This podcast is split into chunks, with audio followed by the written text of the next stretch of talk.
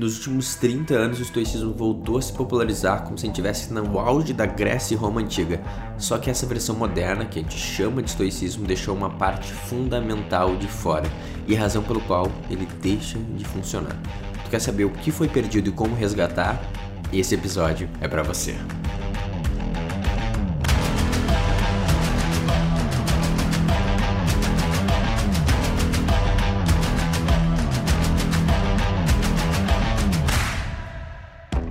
Sou Adriano Hadi, seja muito bem-vindo ao que seus amigos não te dizem.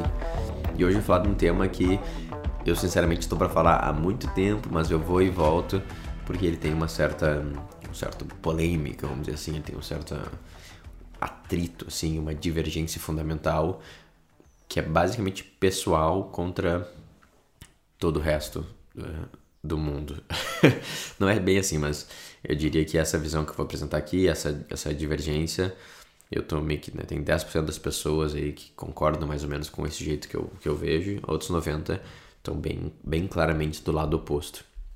E eu também não quero, em último caso, que é, é, é, também criticar e falar que eles estão todos errados e isso não faz sentido nenhum, mas não tem como, né, baseado com tudo que eu estudo e como realmente experiencio a mudança na minha vida e nos meus alunos mentorados, eu deixar de lado uma parte fundamental que a gente quase não fala quando a gente está pensando em estoicismo.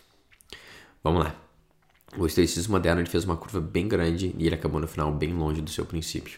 Eu acho que a gente perdeu algo fundamental nessa, nessa curva, mas também não é tão complicado de resgatar se assim a gente quiser. Né? Mas primeiro, antes de a gente querer resgatar, a gente tem que entender o que foi perdido, que é uma coisa que talvez a maior parte das pessoas nem tenha noção, e é por isso que eu gravei esse episódio. Né? Por que, que o estoicismo não funciona? Talvez porque a gente não está vendo como ele realmente foi criado, então é uma versão bem mais diluída e distorcida dele. Cara, e tudo isso para mim começa com uma pergunta que é: da onde que tu conhece o estoicismo? Qual foi teu primeiro contato com essa filosofia? Porque eu conheci através do meu mentor. Ele, ele realmente me falou, Adriano, estuda isso aqui que eu acho que você vai gostar. E mais algum, alguns amigos na internet. Uh, mas, cara, eu realmente mergulhei nisso através de uma pessoa chamada Ryan Holiday. E, cara, o Ryan Holiday, ele é brilhante, né? Eu li né, quase todos os livros dele, mesmo que não são do estoicismo. E o cara, ele tem o dom da palavra e ele estuda muito e ele consegue trazer para o nosso mundo né, essas ideias. Então, eu sou muito, muito grato por ele existir, pelo trabalho que ele faz e em vários sentidos eu modelo ele, assim. Como ele, ele trabalha com o estoicismo, deixa ele mais acessível e com o storytelling dele, eu realmente tento me inspirar, assim, para fazer algo parecido do meu jeito e aqui na língua portuguesa. Então, putz, o cara é incrível, eu sou muito grato realmente a todo o trabalho que ele faz. Mas, seja o Ryan Holiday ou seja o William Irvine, uh, que é um, um moderno bem famoso também, que ele, ele tem uma influência no Ryan, que ele é um acadêmico mesmo, né? Ele inventou uma coisa chamada tricotomia do controle. Uh, não sei se já ouviu falar nela, mas provavelmente tu tá aqui me ouvindo já há algum tempo, tu já conhece da dicotomia do controle, do epiteto que eu falo que é sempre a base do estoicismo, né? Que é a ideia que tem coisas que estão no nosso controle, coisas que não estão. A gente foca nas coisas que não estão para ficar escravo delas e ansioso e sofrer. E a gente foca nas que estão para a gente atingir a, a, felicidade, a realização. Né? E essa, para mim, é uma das bases do estoicismo. Quando eu tenho que explicar em um minuto estoicismo, eu explico sempre só a dicotomia do controle. E o Irvine, que é um mega acadêmico, uh, do estoicismo, que também é bem brilhante o jeito que ele consegue pensar e transformar até em um jeito prático. Ele criou algo que chamada tricotomia do controle, que na real é uma péssima ideia. mas eu não vou entrar muito no detalhe sobre isso. Mas uh, tem o Ryan Holiday, tem o Irvine e tem o Massimo Pugliese, que esse para mim é um dos mais sinistros. Ele é um italiano, né? Então ele tá próximo lá de, de, Roma, assim, ele tem uma coisa quase da herança dele, tá mais próximo do, do Marco Aurélio, do e Epiteto. E ele é um dos acadêmicos mais famosos. Um, ele tem uma série de livros e ele tem podcast, ensaios, assim, o cara realmente é muito, muito fora da curva. Só que tanto o Máximo quanto o William Irvine, quanto o Ryan Holiday, todos eles, né, que, que é basicamente ah, quem ajudou a trazer de volta, né, o, o estoicismo ativo. Eles são proeminentes, são fundamentais nesse processo. Tem mais alguns outros, mas esses são os principais. O que eles fizeram? Todos esses, eles focam apenas na parte ética da filosofia. Né? E que é, que é aquela ideia de de fazer a ação correta, né? Pensa no bem comum e faz a ação correta. Então, o que importa são os comportamentos, o que importa é a ética. Só qual é o detalhe? A ética é só uma parte dessa filosofia, de qualquer filosofia. E eu vou te falar, não é nem a parte mais importante e não é nem a primeira parte. Porque toda filosofia, ela começa com a física e com a lógica, que é o quê? É a definição de como o mundo funciona. Porque só depois que a gente entende como o mundo funciona que a gente pode debater sobre como o ser humano funciona, como as relações funcionam e, em último caso, o que, que a gente deve fazer. Tu consegue ver que é tipo uma escadinha, assim, uma pirâmide? Então, como eu devo me comportar tá lá na ponta da pirâmide, embaixo tem, tá, mas por que, que o mundo funciona dessa forma? Como que o ser humano, como que as relações? E lá embaixo, tipo, tá, mas uh, quais são as regras básicas do mundo? É o que segura tudo isso. E sem eu entender as regras básicas do mundo, parece que eu fico sem um fundamento, eu fico sem uma base. Eu acho que esse é o, é o, é o, é o moderno que a gente experiencia hoje. A gente acha legal, a gente lê as frasezinhas de impacto, de repente a gente lê até um ou outro livro, ouve uns podcasts, gosta de se considerar estoico, buscar ser mais estoico, mas faz meio que num, numa coisa mais abstrata e, e, e até superficial, porque falta uma fundação, né? falta uma base para isso tudo. Imagina o seguinte, que eu saio comprando centenas de garrafinhas de água, essa de 300 ml compro meus isopor, minhas garrafinhas de água e, pô, vou vender garrafinha de água e para ganhar dinheiro. O que, que eu faço? Eu compro o máximo possível e eu vou indo em toda esquina para vender o máximo que eu puder, porque né, quanto mais garrafa, quanto mais esquina, mais eu vender mais dinheiro eu ganho, não é? Não. Não é simples assim. Eu tenho que perguntar por que, que as pessoas compram água? Quando que elas estão mais propensas a comprar água? Onde que é o melhor lugar? Por que, que esse é o melhor lugar? Por que, que essa é a melhor hora para eu vender garrafinha de água?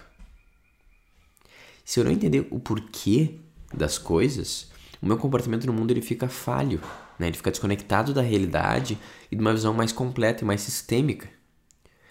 E da mesma forma, os nossos comportamentos baseados nas premissas estoicas, sem entender o porquê das coisas, também vira tipo um fogo de palha que se apaga facilmente e não gera nenhuma grande transformação a gente não experiencia uma vida muito diferente. A gente ganha aquele ânimo, ah, eu descobri o estoicismo, descobri essa ideia, vou fazer a ação correta, e passa aí uma semana, duas, a gente está voltando para os nossos comportamentos. Porque falta essas perguntas. Não é só comprar o máximo de garrafinha de água e vender em toda a esquina que a gente passar. A gente tem que se perguntar por quê? Por quê? Por quê? Pensa na, na frase que até é uma que eu mais falo, que é uma das bases para mim do estoicismo, que é chamado a virtude, que é faça a ação correta. Tudo que importa é só isso. Faça a ação correta. Beleza, mas correta para quem? O que, que é o correto exatamente? E por que, que eu devo fazer a ação correta? Tu consegue ver se, se sem a gente minimamente responder essas perguntas, a gente não tem uma base né, filosófica e ética para realmente seguir o comportamento. Só falar faça a coisa certa, faça a ação correta, haja com virtude, não basta. Porque não, não tá faltando alguma coisa por baixo disso para dar um entendimento mais completo e para realmente ter solidez e substância nessa premissa para ela conseguir né, sustentar ao longo do tempo e ela realmente experienciar o impacto que ela tem e a transformação que ela gera. É como se tivesse um carro que ele é super bonito, é um carro incrível, aquela lataria brilhante, assim, design maravilhoso. Só que dentro do carro ele não tem motor, ele não tem suspensão, ele não tem nada. Né? Tem ali o banco, tem ali uma direção, só que o carro não anda. Então ele até serve para algumas coisas, né? Um carro bonito tem alguma utilidade, eu chutaria. Dá para tirar selfie, sei lá, com ele, ou foto com ele, ou botar numa exposição. Só que ele não te leva muito longe. E eu sinto que é isso que aconteceu com o estoicismo moderno. Ele virou um carro muito bonito e atrativo e legal, mas cadê o motor? Não tem.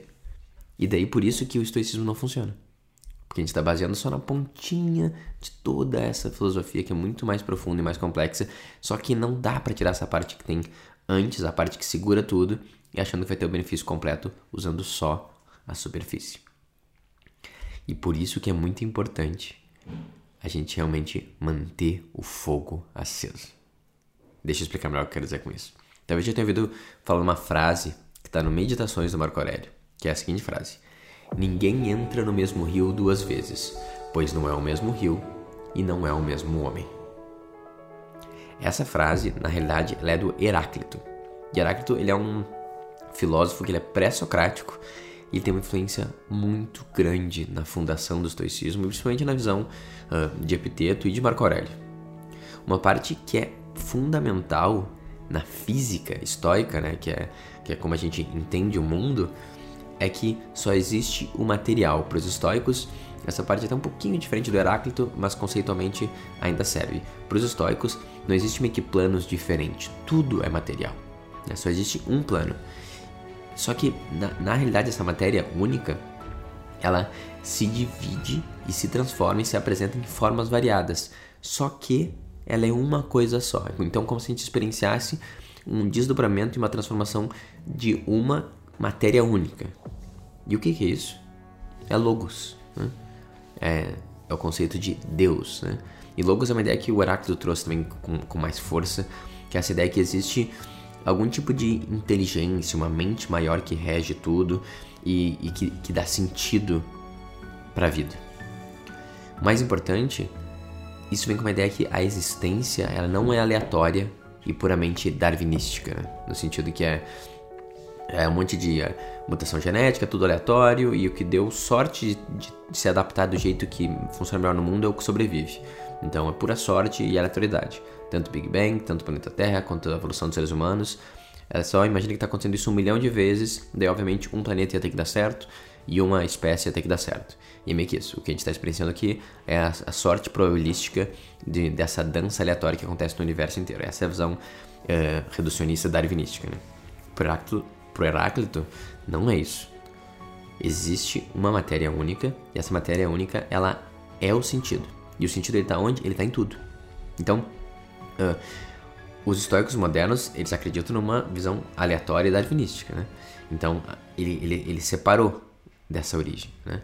Agora, o que o Heráclito acredita, e o Marco Aurélio, todos os estoicos, eles falam que, na realidade, todos somos uma coisa só, a matéria una, como o Marco Aurélio fala, e, sendo assim, a existência, ela está repleta de sentido, a cada instante e em cada partícula. Não tem como separar o sentido logos da matéria. Ela está em tudo. O Heráclito apresentou essa visão de logos, né? que existe um sentido para nossa existência. E os estoicos se basearam nela para criar o estoicismo, desde o Zenão na sua fundação até o Marco Aurélio no ápice do estoicismo.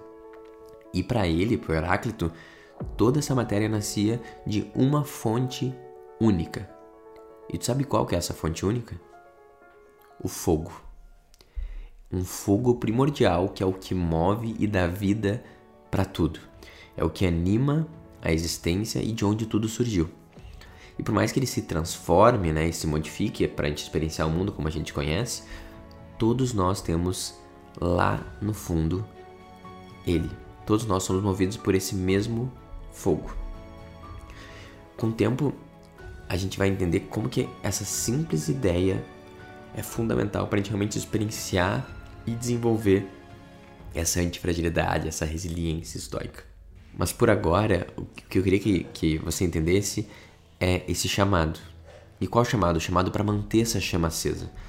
Para a gente conseguir resgatar a origem, o princípio do estoicismo, que ele está tão enraizado nos textos de Epiteto, tão enraizado nos textos e na vida do Marco Aurélio.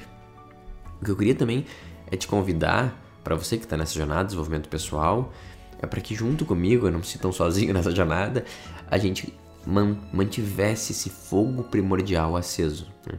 É voltar a essa essência, entender que o segredo para viver uma vida que é verdadeiramente serena, centrada e antifrágil é, no final das contas, reconhecer o sentido que existe, que está impresso em tudo.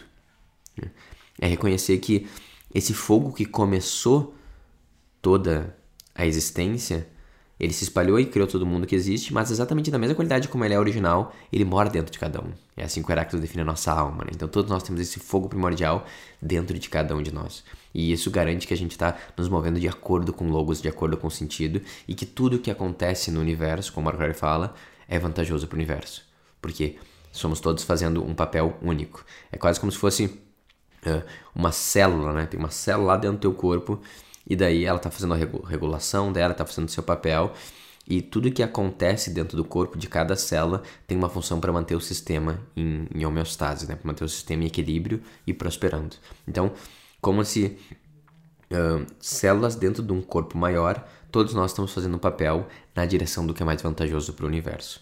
Essa é a ideia de qual nasce o estoicismo, e por conta dessa ideia que a gente tira todas as premissas. E sem essa ideia, tira uma coisa fundamental que vai ficar sempre no final aquela dúvida, né? Putz, mas isso aqui acho que não foi o melhor, isso aqui não foi a melhor escolha. Putz, agora o mundo aqui tá sendo cruel e aleatório. Não sei se eu vou conseguir aguentar, não sei se faz sentido. E quando a gente começa a entrar nesse espaço de não sei se faz sentido, ficar na dúvida, a gente joga fora o superpoder da antifragilidade e da resiliência estoica. A gente só consegue ter o centramento e a paz estoica com a ideia de Logos e desse fogo primordial. Sem essa, a gente sempre vai acabar se entregando um pouco antes e questionando um pouco o mundo cruel e aleatório que existe. Né? Os estoicos modernos tentaram fazer isso, mas, cara, no final das contas, não segura. Então, se o estoicismo não tem funcionado para ti, tem que ver o quanto talvez você esteja pegado só essa pontinha do estoicismo e esqueceu a parte fundamental, que é entender que existe um sentido na experiência. Cara, não precisa pensar literalmente que existe um fogo que criou tudo e dividiu a matéria numa explicação científica, mas é mais metaforicamente e simbolicamente, no sentido que somos todo uma coisa só, indo na direção do que é melhor para essa coisa maior. O que, que é isso? O universo. E que o universo existe algum tipo de inteligência, algum tipo de sentido. Isso basta. Né? Eu gosto muito da, de uma explicação do. Qual é o nome do Fisher, que ele conta que eu, eu, gosto do Deus do estoicismo porque ele não é um Deus às vezes tão específico né, e, tão, criterioso como o Deus cristão e católico, mas também não é tipo Deus nenhum como os agnósticos e ateus. Então ele é um Deus que está no meio do caminho. Ele é, é grandioso, ele está em tudo, mas ele é um pouco mais fluido, vamos dizer assim, e não tão uh, cristalizado. Então às vezes ele é um ótimo caminho para quem quer começar talvez a viver no mundo de, de sentido, de logos e de fé, sendo que como Jordan Peterson fala, no final das contas não faz diferença se o mundo tem sentido ou não. Porém, se eu acredito que ele tem sentido, eu me comporto da forma melhor. Eu trago minha virtude, eu sirvo mais eu sou mais altruísta. Se eu acho que não tem sentido, eu tento me proteger, sobreviver e vou pensar mais em mim. Então, no final das contas, nem importa. A questão é, se eu acreditar que existe sentido, eu sou a minha melhor versão. Faz sentido? Cara, isso aqui uh, quase ninguém atualmente fala né, desse jeito, uma coisa quase contra o padrão estoico, mas cara, eu sinto que a diferença é o que mais impactou minha vida, é uma visão mais tradicional e mais original dele.